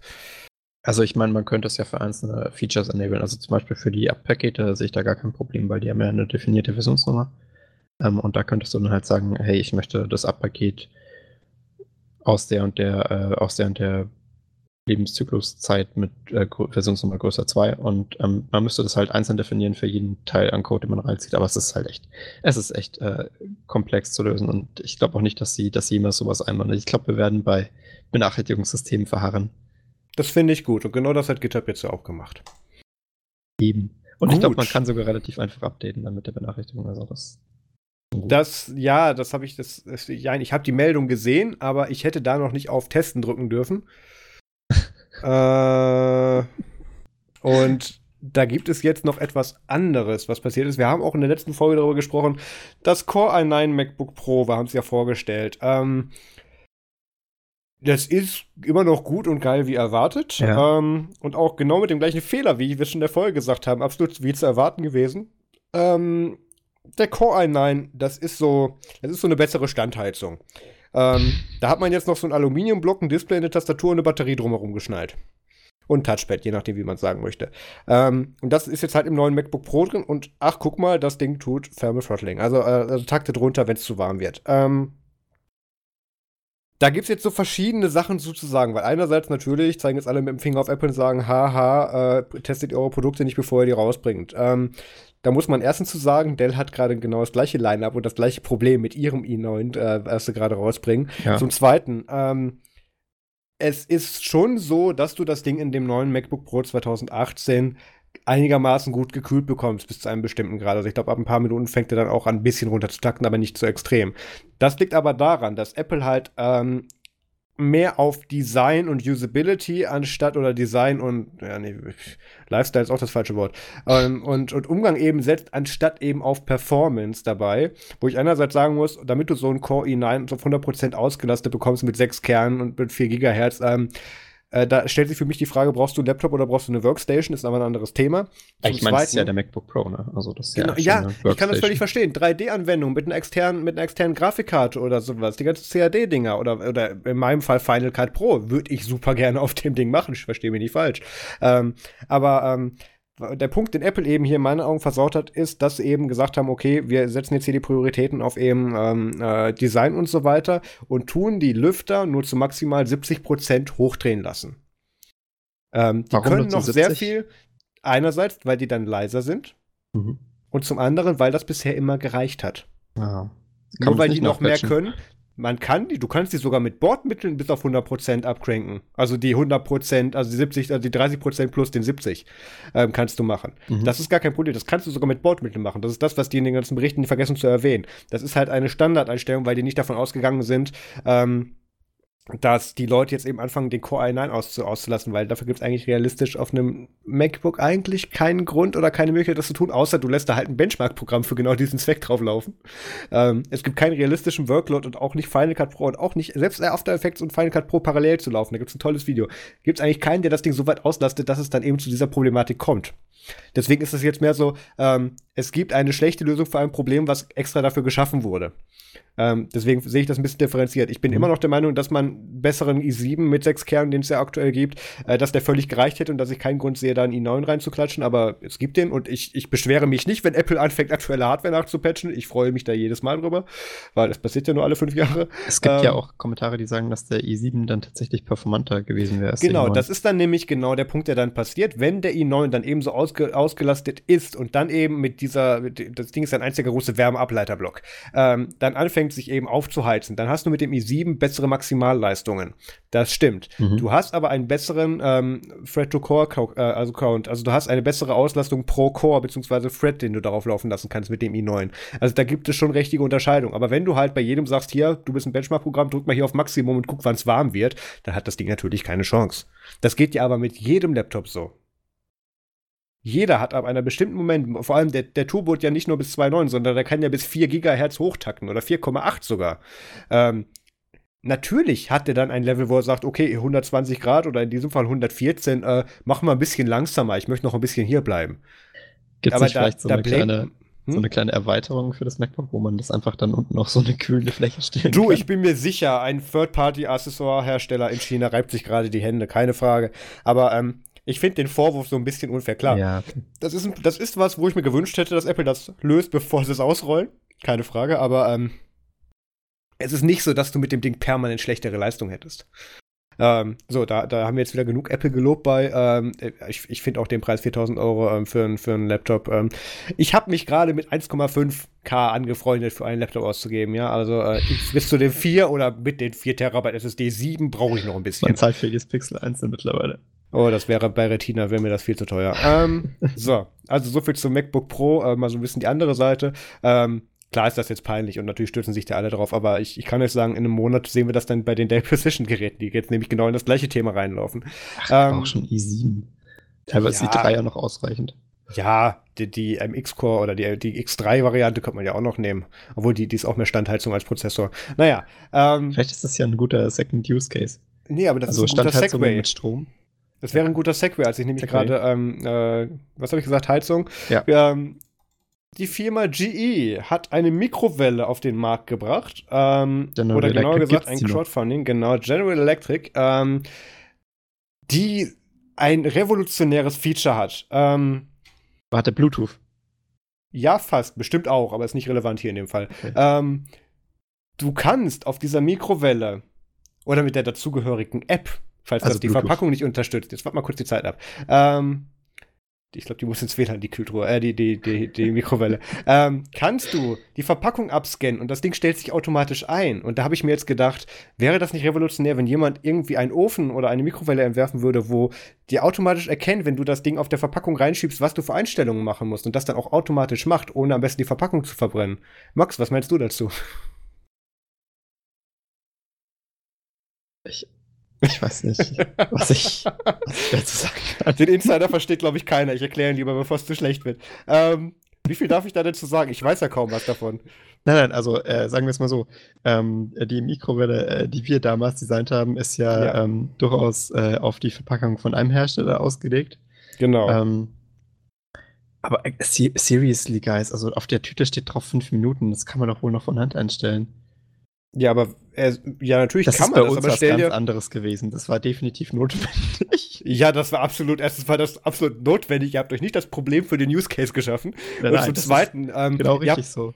Aber ich finde das schön. Ist das eigentlich wie bei dem Not a Flamethrower von Elon Musk? Äh, kriegst du dann da so einen Feuerlöscher mitgeliefert? Weil, wenn ich richtig erinnere, hat euer Ding ja auch regelmäßig die Verpackung mit verbrannt. Äh, die Verpackung nicht, äh, nur teilweise halt äh, den Inhalt. Ähm, und ich, ich finde, äh, jetzt wo du sagst, ich glaube, das wäre eigentlich ganz gut. Also vielleicht, vielleicht auch nochmal drüber schauen. Ja, ich kann Elon ja mal anschreiben. Ähm, guter, guter Verkaufsgag. Sehr ähm, gerne. Weißt ähm, du, warum ich nicht glaube, dass es WLAN kann, die Mikrowelle? Nein. Ich wollte das nur nochmal sagen, weil oh. Äh, doch, wenn ich jetzt drüber nachdenke. Äh, okay, sag du. Ja, weil äh, das, äh, sagen wir mal, wenn die, wenn die Mikrowelle mit 2,4 GHz WLAN sprechen möchte, dann ja. ist das ja das bekannte alte Problem, dass wenn man eine Mikrowelle zu Hause hat und die an ist, dass einem das 2,4er äh, normalerweise zerschossen wird. Ja, mir ist es auch gerade wieder eingefallen. Im, im, äh, Im weitesten Rahmen. Also ich tippe mal, wenn du eine App dafür hast, dann ist sie wahrscheinlich Bluetooth oder die Mikrowelle kann 5 GHz, aber dann kannst du sie halt nicht in den WLAN anbinden, was eine 2,4 hat. Das kann ich mir nicht vorstellen. Ja, und da darf die auch nicht so weit wegstehen vom Router. Ja. Naja, okay, Produkte, die keiner braucht. Bleiben wir bei dem Thema. Wir reden wieder über Minecraft. Ähm, die Überleitung hatte ich tatsächlich so gar nicht geplant, bis ich auf unsere Reihenfolge im Themenblock geschaut habe. Ähm, es gab diese Woche wieder eine E-Mail von Minecraft. Und normalerweise lösche ich die ja direkt, aber dieses Mal hat die mich ein bisschen fasziniert. Ich weil die äh, hatte, krieg sie nicht mehr, ich lese es nur noch den RSS-Feed. Ich hatte keinen Bock mehr. Nur so nebenbei. Was, was ging's? Ja, äh, danke. Die, ähm, die hatte dieses Mal einen interessanten Betreff, der, den ich eigentlich gerade noch im Kopf hatte, bis Max mich unterbrochen hat, aber irgendwas mit, wir haben jetzt ein neues Triggerwort oder Keyword. Und zwar, ähm, was ich relativ interessant finde, soll jetzt auch noch neben, ähm, also die Aufmachung war somit, wir haben ja jetzt durch die enorme Verbreitung und Testing und Feedback unseres Produktes diese Technik so weit perfektioniert. An der Stelle könnte man einen Punkt machen. Genau, an der Stelle könnte man einen Punkt machen. ähm, und sind jetzt an dem Punkt, wo wir sagen, wir haben jetzt diese Trigger Recognition oder diese, dieses Activation Wort haben wir jetzt so weit perfektioniert, dass wir jetzt noch eins reinnehmen. Ähm, mit dem und äh, zwar soll dann Minecraft demnächst noch auf den schönen Titel äh, oder auf den schönen Namen Christopher hören. Und ähm, das ist tatsächlich gar nicht so dumm. Also sagen wir es mal so, ich finde die Idee von denen extrem dumm, keine Frage. Mhm. Aber ähm, die Wahl des Namens Christopher, und das haben sie auch noch mal ein bisschen ausgeführt, ähm, hat mich tatsächlich so weit interessiert, dass ich mich in das Thema noch mal eingelesen habe, ja. weil mit Christopher ist hier nämlich in dem Fall äh, Christopher Mokrom gemeint. Ähm, den kennen manche vielleicht noch, die, äh, die sich damals oder in der Uni mit Alan Turing auseinandergesetzt haben. Mhm. Ähm, Alan Turing muss man ja nicht ganz so groß ins Detail gehen. Äh, Computerentwicklung, Informatik und so weiter war natürlich viel mit, aber er hat auch noch einen geschichtlichen Anteil, nämlich ähm, sein damaliger Studienfreund ähm, äh, Christopher Mokrom, äh, der laut Wikipedia als Turings erste Liebe beschrieben wurde, mhm. ähm, ist damals an einer recht geläufigen Krankheit, nämlich an Tuberkulose und so weiter, auch noch gestorben. Und ähm, das, das äh, hat sich Turing anscheinend bis zuletzt selber zugeschrieben, in einer Mischung aus Aberglaube, beziehungsweise dass, dass äh, Turings ähm, Glaube oder, oder Ansicht des, äh, des Atheismus und des Materialismus ähm, im Prinzip seinen Freund oder Lebensgefährten dann eben dazu dann eben gebracht hätte. Und der war, hat dann auch später noch mit seiner Mutter, äh, mit der Mutter des verstorbenen äh, ähm, Christopher Mokrom eben geschrieben und hat das dann eben so eingestanden. Ähm, das war schon ein bisschen schwer. Ähm, und was das Ganze nochmal geschichtlich eben auch für mich relevant gemacht hat, ist, dass er ja dann irgendwann chemisch kastriert wurde, ähm, weil mhm. er ja damals in der Zeit dann eben als Homosexueller so nicht geduldet wurde, was dann dazu geführt hat, dass er sich irgendwann selber umgebracht hat. Was er dann wiederum interessant hat, äh, interessant so hat ausgelegt hat, ähm, damit es aussieht wie ein Unfall, damit es nicht noch seiner Familie schadet. Aber da gibt es, da, da gibt es auch zig Geschichten und Varianten von, aber das Wahrscheinlichste ist, dass er sich aufgrund der sozialen Belastung und der so unglückliche war, selber umgebracht hat. Ähm, ja, jedenfalls ist es interessant, dass sie genau in diesem Zusammenhang dann nochmal Christopher Mokrom genommen haben und jetzt Christopher als Triggerwort. Ähm, fand ich in dem Zusammenhang einfach nochmal interessant, so einen kleinen geschichtlichen Ausflug zu machen. Ähm, ist das ich, der Grund, warum sie das Wort gewählt haben? Weil er sich deswegen umgebracht hat? Nee, nee, also äh, ist, das, ist das wirklich auf die Person bezogen? Ja, ist ah, es. Ja. Ist es. Cool. Ähm, und deswegen, das finde ich in dem Fall dann schon gut gewählt. Ja, es äh, hat auf jeden Fall History und es ist außerdem, also jetzt mal abseits äh, von einem geschichtlichen Hintergrund, ähm, nicht so blöd, mal einen längeren Namen zu nehmen, dessen Aktivierungen nicht einfach aus Versehen, Versehen geschehen können. das ist direkt der zweite Punkt. Phonetisch hat das Ding halt auch einen ganz einfachen, ja. ganz anderen Anwendungsbereich. Das macht schon mehr also, Sinn. Könnte, könnte auf jeden Fall ähm, cool sein. Äh, apropos, äh, zu Alan Turing gibt es ja auch diesen äh, coolen Film, der auch so ein bisschen auf dieses äh, ganze Thema eingeht, der Imitation Game, kennst du? The, Invi the, the, the, Invitation Game, genau. Nee, Moment. The Imitation äh, Game, ja. The Imitation Von, Game, Entschuldigung, so, genau. Mit, mit Benedict, äh, Cumberbatch. Benedict Cumberbatch. ja. Großartig. Smokes Auge. Ähm, ja, der, der Smokes ein oder was, ja. Ähm, ja, kann ich nur empfehlen, den Film. Der ist, der ist super. Anbringen, der ist wo super, wir schon beim Thema waren. Ja, ähm, wir springen von MFG mal kurz wieder zurück zu den Themen. Und ähm, hast du das Thema mitgebracht oder war ich das? Das musst du gewesen sein. Okay, äh, ich kann mich gerade gar nicht mehr daran erinnern. Mal gucken, ob ich das aus dem Stegreif anmoderiert kriege. Ähm, es, gibt, es gibt Experimente zu äh, Drohnen, die äh, von oben herab Straftaten erkennen wollen mit AI. Ah, genau. Ähm, ich weiß wieder warum. Ähm, wie, wie, du gesagt hast, äh, eine Drohne soll dann aus der Luft erkennen, ob Straftaten begangen werden. Und ähm, die Idee kommt ganz überraschend von einem von einer kleinen Forschergruppe aus Cambridge. Mm. Weil man weiß ja, wo, wo sich viele Daten befinden. Du sprichst ein Unternehmen aus dem Boden, die sagen, ach guck mal, hätte ich gerne. Cambridge Analytica saß ja nicht in Cambridge. Ja, das stimmt, aber ich fand die Namensgebung in dem Fall Ich glaube, mittlerweile ist der Name ein bisschen befleckter. Ja, so, so ein bisschen. Die werden demnächst wahrscheinlich eine Ortschaft weiterziehen mit dem Namen. ähm, ja, Danke, also, es soll eine Gut, die haben andere geschichtliche Anleihen, aber warum nicht? Ähm, die Drohne soll automatisiert Überwachungsflüge in öffentlichen Luftraum machen können und auch gerne bei, bei Massenveranstaltungen. Bei Massenveranstaltungen ist das ja tatsächlich schon gang und gäbe. Ja, und aber halt ohne meiner, AI meiner Ansicht nach auch gar nicht so verkehrt, weil Massenveranstaltungen haben durch den Charakter, dass sie eben Massen anziehen und mit eben Massen dann auf einem begrenzten Raum so sind, halt ein größeres Gefahrenpotenzial, sei das äußer oder innerlich. Ähm, da finde ich so eine abgespeckte Überwachung, die dann nur für den Zeitraum des Events oder wie auch immer der Veranstaltung ist, finde ich gar nicht so verkehrt, aber das ist ein eigenes Thema in sich. Ich möchte hier nur noch anfügen, diese Drohne ja. sollte am besten nicht bewaffnet sein. Äh, das ist, oh Gott. Das ist heute ja. nicht mehr der Standard. Ich, nur falls in den Jahren Leute das hören und sagen, ja, die haben doch gesagt, er fliegt mit Drohnen über Menschenmengen. du denkst nee, aber weit vor. Nee, also wir meinen nicht bewaffnete Drohnen. Nee, bitte nicht. Aber wenn, kann die ja dann vielleicht von dieser KI aus Deutschland gesteuert werden oder so. ähm, keine Ahnung, da wirft ihn mit dem Strafgesetzbuch oder so. Okay, ähm, ja, ist ein Und spannendes Thema, weil natürlich dann auch wieder gefragt wird, ähm, wo kriegt die ihre Metriken her, also die Daten, aus denen sie dann Entscheidungen oder Ansichten ableitet? Was, was passiert mit den Daten, die sie eben sammelt? Ähm, wo gehen die hin? Wer wertet die aus? Wer ist dafür haftbar? Was entstehen daraus für Konsequenzen und wer prüft die nochmal durch? Ähm, es ist das leidige Thema. Ähm, wir sind gesellschaftlich noch nicht so weit, um dieser technischen Fortschritt hinterherzukommen. Ja. Also ich finde es auch ganz cool, weil ähm, das, das Research-Projekt äh, ist, ja, ist ja darauf ausgelegt, sozusagen automatisiert Gewalthandlungen zu erkennen. Und das hat man ja auch in Deutschland, jetzt zum Beispiel auch am Bahnhof Südkreuz und so mit der, äh, die wollen ja nicht nur Videoüberwachung, sondern äh, unser, unser allerliebster Bundesinnenminister hat ja auch schon angekündigt, dass da äh, mehr, mehr kommen soll, also auch automatisierte Gewalterkennung ist anscheinend ein großes Thema gerade. Ähm, wahrscheinlich, um dann automatisch die Polizei zu rufen oder irgendeinen so anderen Bullshit. Äh, aber das Problem an der ganzen Technik ist, dass, dass sie halt äh, bei zwei Personen schon angeblich mit relativ hohen Zahlen erkennen soll, ob eine Gewalthandlung passiert. Ja. Ähm, das äh, Ganze löst sich dann halt auf, sobald mehr Personen kommen. Also laut deren Angaben, und ich finde das bei diesen AI-Projekten immer ziemlich hingehübscht, die Zahlen im Normalfall, haben sie eine Trefferwahrscheinlichkeit mit 74 Prozent bei 10 Personen. Ja, aber dann, dann bring's mal bitte weiter. Und ähm, du hast ja gerade schon äh, die Herkunft dieser Idee angesprochen. Ähm, angenommen, man macht das jetzt, ich weiß nicht, wie ich drauf komme, auf dem Oktoberfest. Ja.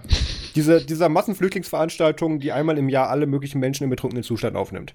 Ähm, das mit welcher Metrik wird das dann gearbeitet und was passiert, wenn eine von den Drohnen nicht gepatcht wurde? Also, wie gesagt, das, das, das ist absolut utopisch ähm, und ja. äh, das das ist äh, selbst für Menschen aus der Luft schwer zu erkennen, was da passiert. Da gibt es ja auch schon enorm viele Fehlurteile. Das Thema ist nicht, das Thema, die Idee ist nicht neu. Es werden, es wird seit Jahren werden mit Drohnen aus dem Luftraum äh, Demonstrationen überwacht. Ja, also ich, ich, ich kann mir nicht vorstellen, dass das in, in, in so einem Kontext überhaupt eine Art von Erfolg haben könnte. Außerdem, die False Positives sind natürlich da äh, enorm leicht, weil ich meine, wenn du in der Menge halt bist eh schon und dann jemand Hallo sagst oder so, dann kann es ja auch aussehen, als würdest du mir eine reinwatschen. Und ich habe echt, also ich habe wirklich, wirklich Angst, dass wir uns irgendwann auf so eine, mit dieser ganzen Gesichtserkennungsscheiße irgendwie auf so eine Zivilisation zu bewegen, wo man äh, irgendwie nicht mehr frei sich bewegen kann und nicht mehr aufeinander zulaufen kann oder weg oder springen ja. oder sich irgendwie verdächtig also wortwörtlich bewegen kann im öffentlichen Raum, ohne dass es aussieht wie eine Straftat. Also da, da gebe ich dir recht. Zu dem Thema möchte ich jetzt hier auch mal den Buchtipp. Es ist äh, Buch von 2013 von Cory Doctorow Homeland, die Fortsetzung von Little Brother. Ähm, gehört das empfohlen haben. Die gehört zur Serie, ja.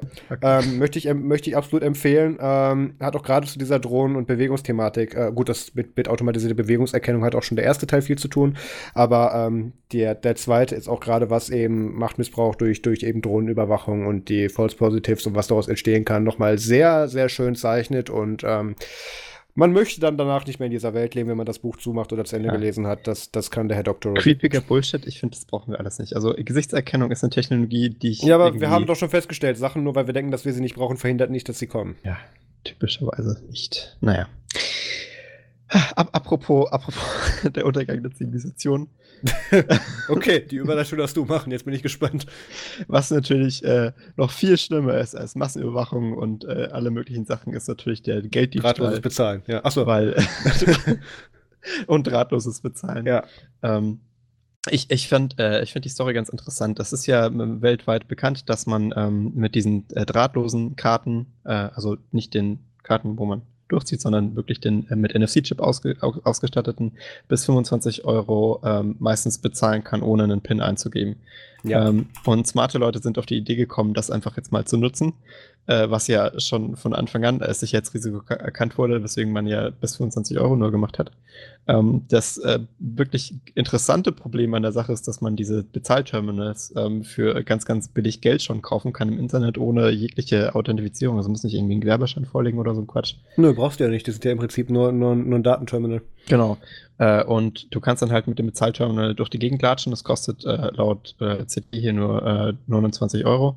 Mhm. Ähm, und äh, dann kannst du da halt äh, eine Überweisungsadresse eingeben und an diese Karten hingehen und halt versuchen, da die 29 Euro, äh Quatsch, die 25 Euro Maximalbetrag oder sowas durch die Gegend zu überweisen. Ähm, das ist natürlich jetzt, also das klingt jetzt blöd, das ist ja auch genau das Problem, was man mit den Karten hatte. Ne? Also äh, das, das, äh, man, man, wusste halt, dass das so kommt, weil äh, wenn man da keine Authentifizierung macht mit dem PIN oder so, dann wird das halt so. Aber ich muss sagen, ähm, also das ist ein Angriffsvektor, der war ja bei der Planung schon bekannt und im Endeffekt hast du jetzt halt die Möglichkeit, als Dieb durch die Gegend zu latschen und überall deine Bankadresse zu hinterlassen auf mhm. allen möglichen NFC-Karten. Und äh, wenn du zwei Karten in der Brusttasche, also in der, in der Tasche hast, dann geht das Ganze ja eh schon nicht mehr, weil du dann so einen äh, Clash hast, so einen NFC-Kontaktchip-Clash, ähm, als dass die die Karten, Karten gar nicht mehr teilen.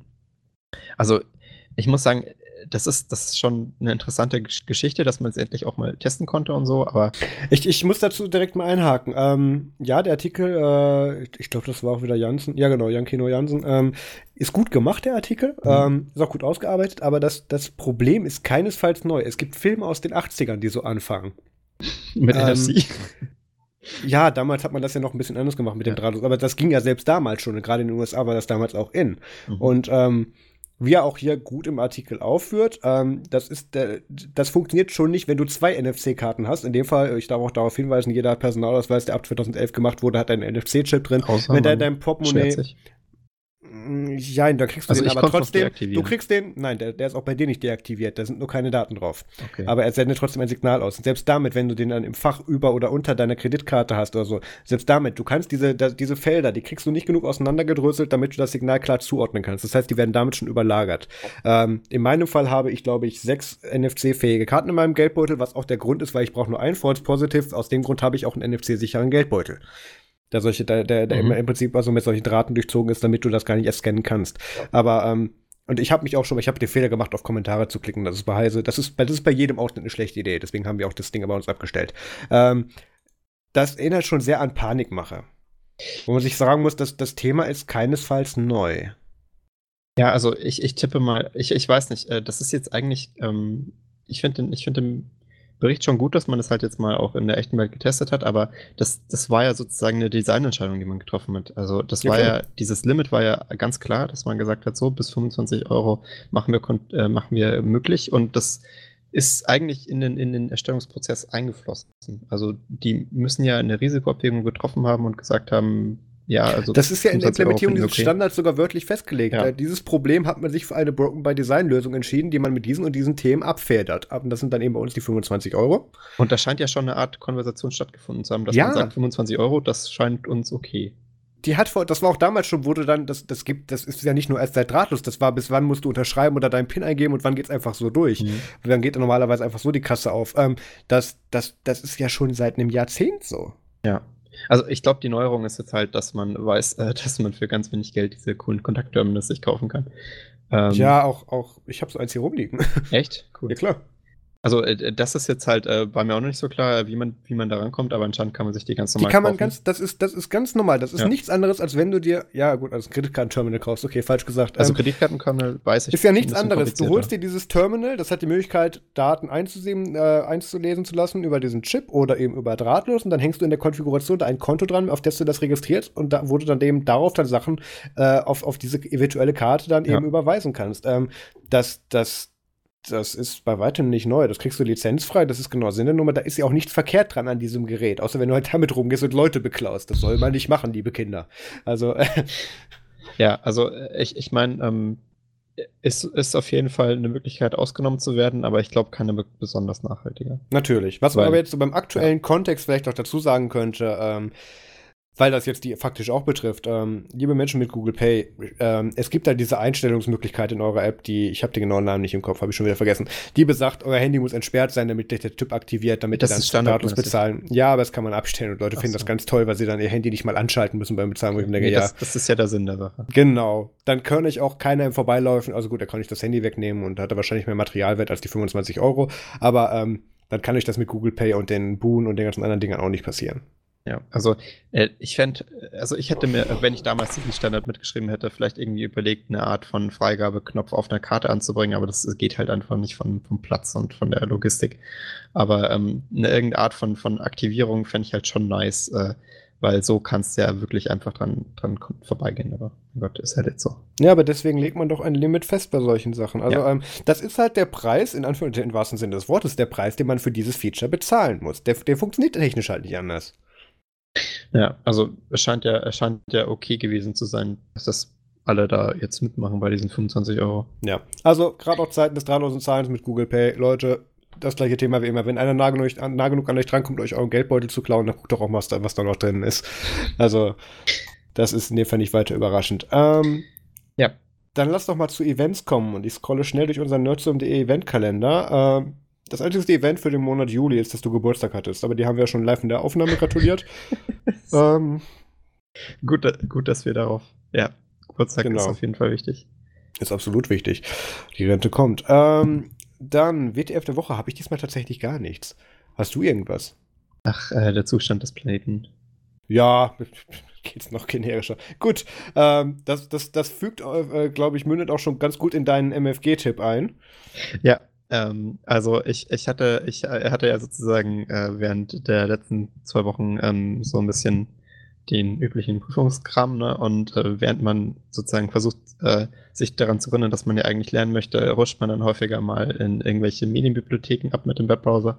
Ähm, und ich bin dann äh, bei der Medienbibliothek vom Chaos Computer Club gelandet und äh, habe äh, dort einfach mal nach Popular sortiert und durchgeschaut, was ich halt noch nicht gesehen hatte. Mhm. Äh, und da wollte ich einfach mal ähm, den Talk Safe Harbor von Max Schrems empfehlen. Äh, den ich Max Schrems, Max Schrems, warte mal. Das ist der österreichische. Äh, Ach, ihmchen. Ja, okay. Ja, mhm. Der ist wirklich wieder. cooler Typ. Also, super. Kann ich, kann ich empfehlen. Und ähm, der. Hat äh, der, der hat doch aber auch die Facebook-Geschichte gemacht, ne? Ja, der macht ja, die noch sogar. Immer noch. Und äh, der, der Typ hat äh, 2015 damals enorm viel Aufmerksamkeit äh, bekommen dafür, dass er derjenige war, der äh, Safe Harbor in die Knie gebracht hat. Ja, äh, eigenhändig. Single-handed. Ja, äh, und ich äh, wusste zwar, dass das damals passiert ist, aber ich habe den Talk tatsächlich dazu nicht gesehen. Äh, und das ist einer der meistgeklicksten Talks auf, äh, auf der ähm, Medienbibliothek vom CCC. Und ich, mir war das gar nicht bewusst, dass es ähm, halt von ihm selber war. Und äh, ich habe den jetzt erst vor kurzem gesehen und ich kann dem jedem nochmal empfehlen, ähm, falls, äh, falls man da so ein bisschen historisch nochmal aufarbeiten möchte, was da passiert ist. Das hat natürlich, ähm, wurde das dann kurzfristig drauf ersetzt durch das Privacy Shield, was auch so ein bisschen scheiße ist. Aber ja, es äh, wurde ja eigentlich nur schlimmer, ne? Also, es, es wurde eigentlich nur schlimmer, aber ich fand, äh, das war schon Der cool, zählt. das einfach nochmal nachzusehen, was da wirklich passiert ist vor zwei, drei, drei Jahren mittlerweile. Ich habe ähm, tatsächlich den, äh, den Talk von, äh, ach Gottchen, wie hieß er denn wieder? Ich habe schon wieder vergessen, wie er hieß. Der, ähm, die, die Xerox-Printer-Geschichte. Äh, ja, da, David Kriesler. David Kries. Ja. ja, ja, äh, das, das, oder war das nicht Felix Kries? Ist auch egal. Ähm, war super, äh, ja. war auch noch was sehr unterhaltsam. Der hat davor ja, der hat ja dieses Jahr, nee, an dem Jahr, wo ich auf dem CCC war, ähm, auf dem 33C3, hat er ja diese äh, Spiegel Online Re-Engineering-Geschichte ja, gemacht. Die, die, ist auch sehr durchgegangen. Also seine super. Talks sind enorm populär. oh ja, sagen. deswegen sitzt er doch immer ein Jahr dran. Ja. Also äh, kann, kann man auch nur empfehlen. Aber das, ja. äh, das war tatsächlich der, der zweitmeistgeklickte Talk äh, laut der Popular-Sortierung und mit äh, über 500.000 Views, was für die Media-Bibliothek vom CCC schon echt krass ist. Ähm, kann ich, also wirklich, äh, schaut euch den an. Safe Harbor ist verlinkt in der Beschreibung. Ähm, kann ich einfach nur mal, um zu sehen, was damals so abging. Ja. Immer schön. mediaccc.de kann man auf jeden Fall empfehlen. Da, da, wird nie, da wird einem nie langweilig. Nee, wirklich nicht.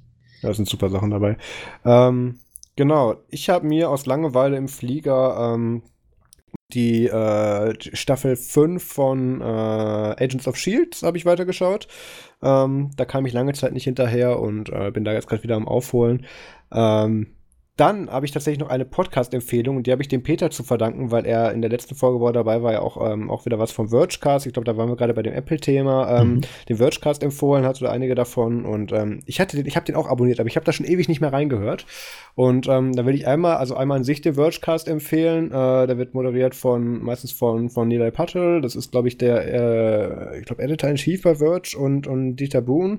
Ähm, wo sie halt so sämtliche Tech-Geschehnisse so der Woche auseinandernehmen von deren Publikation aus. Und dann noch den, ein weiteres Format von The Verge, nämlich äh, Control Wall Delete, also Control Walter Delete. ähm, da, das ist auch zusammen mit, ja, ist genau, das Editor-in-Chief, Nigel Patel und, ähm, und äh, Walt Mossberg, ähm, der reviewt bei denen meistens Hardware. Und das sind auch immer interessante, ist im Prinzip, ist, sind das immer so ein Stunden oder eineinhalb Stunden Folgen, einfach nur mit technischen Insidern, es ist super. Ähm, cool. Muss man eine Weile drin verbringen, ist, ist aber super und auch technisch super gemacht. Ähm, und auch Nile, der ist, der ist super. Ähm, Video oder Audio? Audio. Audio. Auch alle, wie sich das gehört, liebe Tech-Outlets, nicht auf Soundcloud, sondern konsequent auf iTunes mit richtigem RSS-Feed gehostet. Ach, Vielen Dank. Nervt das so. Ähm, ich, ich, kann Soundcloud nicht endlich pleite gehen? Ich weiß nicht. Ich habe die noch nie gemocht. Es ist kein ich, Monetarisierungsmodell ich, das drin. Nicht deswegen, auch an Spotify so an. Ja, ja, ich habe nochmal nachgelesen, weil tatsächlich unser äh, Podcast-Hosting-Dienst Burberry ähm, hat jetzt auch angeboten, dass wir uns auf Spotify hosten können, was wir tatsächlich schon länger geplant hatten und die Möglichkeit hatten, aber abgelehnt haben, ähm, weil die ja diese exklusive Ausstrahlung darüber machen müssen. Ähm, diese Regelung wurde anscheinend gelockert. Echt? Also ich meine zum Beispiel Fest und Flauschig wurde jetzt schon wieder alle Feeds eingestellt, die nicht, äh, die nicht auf Spotify waren. Ja, das liegt aber daran, dass die da exklusive Sachen in das Kooperation stimmt, mit Spotify machen. Also ähm, das, das ist für immer noch arschig, aber das, das ist, ist durchaus in deren Sinne. Das ist jetzt keine Bestrafung von, von der Plattform. Aber das ist, weil die das äh, wollen. Also vor allem Soundcloud ist, ist da halt super schrecklich. Weiß nicht, warum das nicht machen können mittlerweile. Ja, also ich habe ich hab damals, ich habe damals, was habe ich, ich habe einmal einen einzigen Podcast und nicht einmal, ich habe einmal regelmäßig einen einzigen Podcast auf Soundcloud gehört. Ich glaube, das war, auch wie hieß denn der Podcast von Shane Dawson? Äh, ist, das, ist das nicht der YouTuber? Ja, ja, ja, ja. Shane and Friends, genau. Ähm, da stellt man ja fest, scheiße, man ist Mitte 30 und man ist immer noch im Internet aktiv. ähm, nee, aber, aber früher, genau, Shane Dawson und wie hieß der nochmal seine Co-Moderatorin, die dabei, die war auch toll. Das, das war also die, die klassische äh, schwarze amerikanische Mutter, die dann eben damit gespielt hat. Äh, Jessica, Jessica Botafuco, genau. Da sind, da ist so legendäre Grütze bei rumgekommen, dass deswegen, das, das war so schlecht, das war schon wieder gut. Ähm, und auch alles auf Soundcloud. Ja, ja, genau, Soundcloud. Ähm, also sorry, Soundcloud. Es ist das Jahr 2018, wenn ihr nicht mindestens ja. RSS könnt. Also die können RSS. Können wollt. Ja, genau, aber sie bewerben es nicht und, und es, es macht auch sonst keiner. Das ist genauso, wer macht das denn noch? Genau, ich grüße, ich winke Richtung Spiegel Online. Ähm, es ist schlimm genug, dass in eurer scheiß Web-App, die by the way schlecht portiert ist unter iOS, und zum Zweiten automatisch, wenn man da durchscrollt, den Soundcloud-Feed lädt. Ich habe mich gewundert, warum ich denn am zweiten Tag des Monats meine, meine ihr Datenvolumen ist aufgebraucht E-Mail bekomme, äh, SMS bekomme. Die kriegt man normal, die kriege ich normalerweise erst am fünften des Monats, ähm, bevor ich danach bestelle. Ja, Vorteil eines Firmenhandys. Ähm, Das ist, ach ja, das ist alles nicht gut. Obwohl ich glaube, bei der bei irgendeiner bestimmten App, die sie portieren gerade, ist das auch so, da musst du erst klicken, damit es aktiviert. Also das Problem haben sie erkannt. Es könnte aber auch einfach helfen, wenn der Hey Lobo einfach im Monat ein paar weniger Folgen machen würde. Ähm, Möglicherweise. Das ist aber ein ganz anderes Thema. Ähm, da würde ich sagen, münden wir mal über ins Ende. Ähm, ist diesmal ein bisschen kürzer, ich glaube eineinhalb Stunden nur.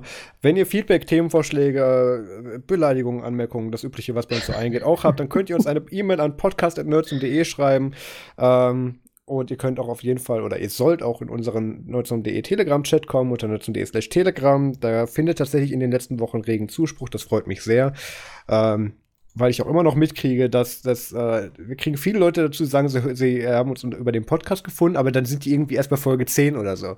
Also wir haben wieder so die Leute, die dann, die das jetzt dann erst in einem halben Jahr hören werden.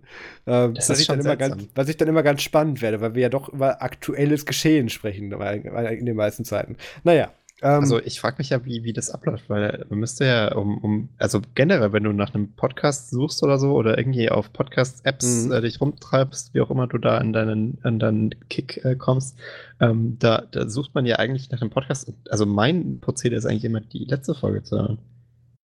Ja, ich höre auch mal das Aktuellste. Komisch. Und dann, wenn ich mir langweilig scroll ich durch, sind irgendwelche Themen dabei, die mich interessieren. Dann gibt es die, die ich wegen den Personen sowieso konsequent durchhöre. Zum Beispiel die Homer J. Show, habe ich schon ein paar Mal von gesprochen. Ähm, ja. Da höre ich immer noch die Folge von 2014 gerne einfach nochmal rein, weil das einfach zeitloser Bullshit ist. Ähm, also nicht Bullshit, das ist wiederum unfair, aber die meisten Themen, wo sie dann irgendwelchen YouTube-Gossip auseinandernehmen, der ist einfach auch noch in 2018 so bescheuert. Der macht immer noch Spaß. Es ist Und auch eben, viel lustiger eben, eigentlich aus der, aus der Vergangenheit, genau, äh, aus der Zukunft drauf zu Aber eben auch gerade, das, das ist ein Podcast, den höre ich einerseits habe ich einerseits wegen den Themen gehört und andererseits ähm, wegen der wegen der Dynamik der, Präsent der, der, der, der Moderatoren dabei. Das ist einfach toll. Das macht Spaß, denen zuzuhören. Ähm, was, was ja auch angeblich uns nachgesagt wird, zumindest von ein paar Leuten. Ähm, haben alle keine Ahnung. Ja, ich wollte aber auch gerade sagen, wegen den Themen kann es eigentlich auch nicht sein. Ne? Ja. Also das ist Leute, macht was mit eurer Zeit. Schreibt euch nicht ab, hört nicht den Nerd zum Podcast. In diesem Sinne, vielen Dank fürs Zuhören. Macht's gut und bis zum nächsten Mal. Tschüss. Ciao.